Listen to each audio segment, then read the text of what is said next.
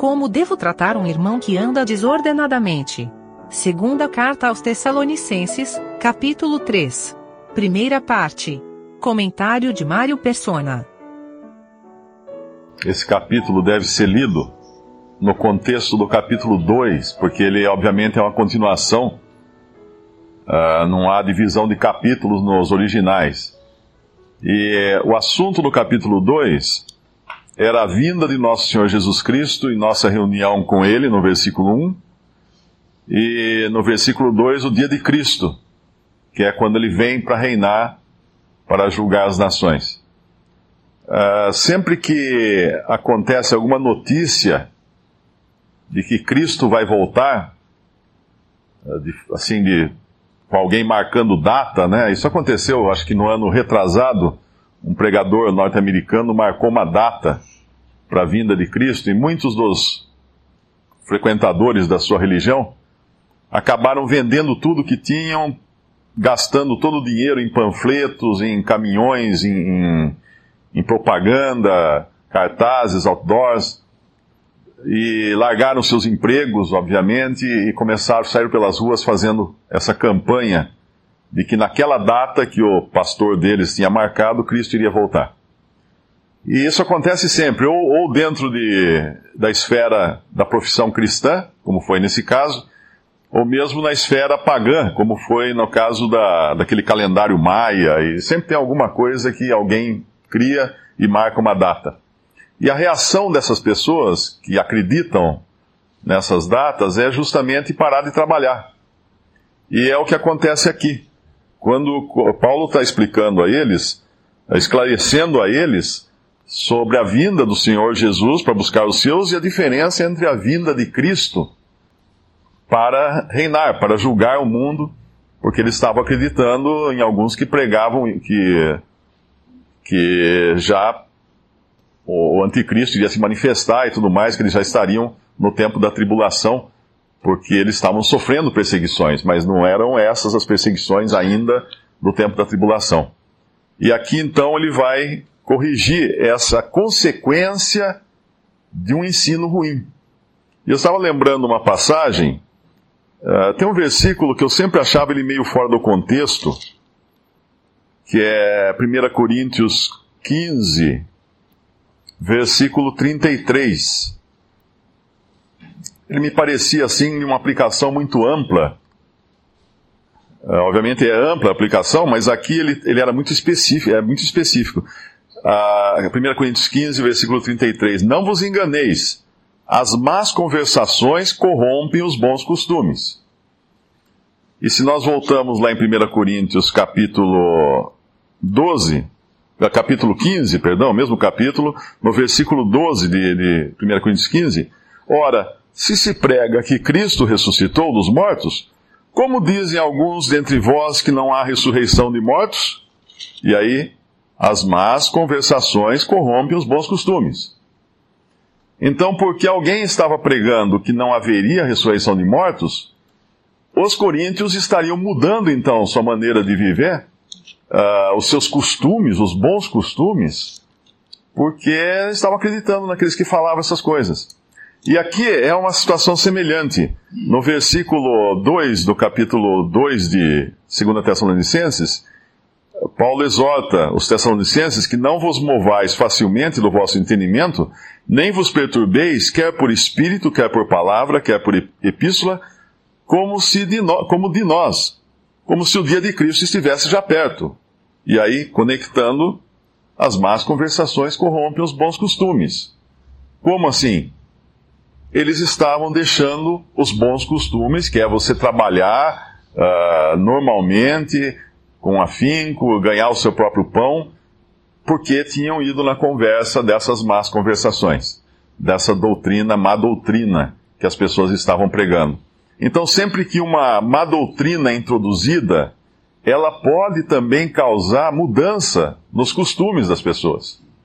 E nós vemos isso em muitas religiões radicais, né? Muitas que acabam, as pessoas acabam seguindo uh, uma má doutrina e mudando o seu estilo de vida, mas não mudando o seu estilo de vida uh, no sentido de bom costume, como é a vida que todo, todo cristão deve ter, de trabalhar, ganhar o seu pão e etc., não se rebelar contra as autoridades e tudo mais. Não, mudando ao contrário. Então aqui ele vai exortar, uh, no versículo 5, Ora, o Senhor encaminha os vossos corações no amor de Deus e na paciência de Cristo. Mandamos-vos, porém, irmãos, em nome de nosso Senhor Jesus Cristo, que vos aparteis de todo irmão que andar desordenadamente e não segundo a tradição que de nós recebeu. E aí ele vai falar no versículo, ele explica, dá o exemplo dele, né, que obviamente Paulo sabia Uh, não, não quando o Senhor Jesus ia voltar, a data que o Senhor Jesus ia voltar, mas a ele tinha sido revelada a verdade da vinda do Senhor para levar a sua igreja. Então, se tinha uma autoridade uh, que poderia falar sobre o assunto, era ele, a quem foi revelado algo primeiro, antes até do que os outros apóstolos. E ele vai, ele vai falar de si mesmo aqui, no, que como ele tem dado exemplo de trabalhar para ganhar o seu próprio sustento. Uh, e aí no versículo 11, versículo 10, porque quando ainda estávamos convosco, vos mandamos isto, que se alguém não quiser trabalhar, não coma também porquanto ouvimos que alguns entre vós andam desordenadamente, não trabalhando, antes fazendo coisas vãs. A esses tais, porém, mandamos e exortamos por nosso Senhor Jesus Cristo que, trabalhando com sossego, comam o seu próprio pão. Então, a consequência de más conversações, ou de doutrina errada, ou de notícias falsas, acaba sendo a mudança no comportamento para pior do cristão. E quando alguém começa a ouvir essas más doutrinas e começa a mudar o seu comportamento, é, aqui, aqui falando especificamente do, do caso do trabalho, né? eles deixavam de trabalhar, aí ficavam sem o que fazer, e ficavam importunando os outros irmãos e, e, e, comendo as custas dos outros, porque alguém vai ter que fazer a comida, alguém vai ter que comprar comida, né? Então eles estavam fazendo isso. E quando uma pessoa acaba dando ouvidos a uma doutrina e andando desordenadamente, qual é a, a, qual é o papel dos outros irmãos? Porque é importante isso também. Às vezes a gente esquece dessa questão que é importantíssima. Uh, por exemplo, uma pessoa na Assembleia é colocada fora de comunhão por pecado. Como nós devemos tratar essa pessoa?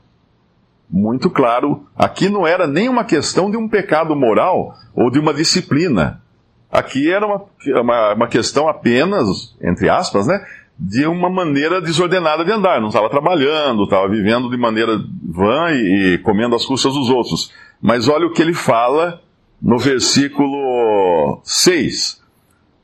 Mandamos-vos, porém, irmãos, em nome de nosso Senhor Jesus Cristo, que vos aparteis de todo irmão que andar desordenadamente e não segundo a tradição que de nós recebeu. Que vos aparteis. Isso parece meio assim perverso, né? Meio mal. Puxa, mas coitado do irmão, vou me apartar dele, vou devo, porque isso foi isso foi pedido para os irmãos em nome de nosso Senhor Jesus Cristo. Paulo, quando, quando uma coisa é, é frisada dessa maneira, é porque não é uma coisa de pouca importância, é uma coisa importante. Então, uma pessoa que está andando desordenadamente, ou uma pessoa que foi colocada fora de comunhão por pecado, eu não, eu não devo ter amizade, eu não devo bater nas costas, eu não devo dar tapinha nas costas, eu não devo convidar para comer em casa, eu não devo sentar à mesa junto. Com esse ainda nem, nem com mais, falando de um que, uh, que estava sendo colocado fora de comunhão por pecado, lá em 1 Coríntios 5, Uh, parece muito mal isso, mas é, é a palavra de Deus. É a palavra de Deus. Quando meus filhos eram pequenos, a gente às vezes tinha que discipliná-los, né? Então, algum, algumas vezes tinha que pôr de castigo, põe no quarto, fica no quarto, vai ficar no quarto, vai poder brincar, vai ficar quieto lá. Era assim que fazia, doía no coração a gente vê a criança lá, coitada, uh, chateada, triste, chorando, mas tinha que cumprir aquele período de disciplina. Depois que passava, mostrava arrependimento, aí era, era recebida nos braços da família, né? Agora, se, se a gente pegasse um filho e eh, falar, ah, você vai ficar de castigo, vamos lá no seu quarto que eu vou brincar com você, jogar videogame com você. Mas peraí, que castigo é esse? Como ele vai sentir que fez algo que está errado? Como ele vai perceber que causou uma ofensa contra Deus? Não, disciplina é disciplina.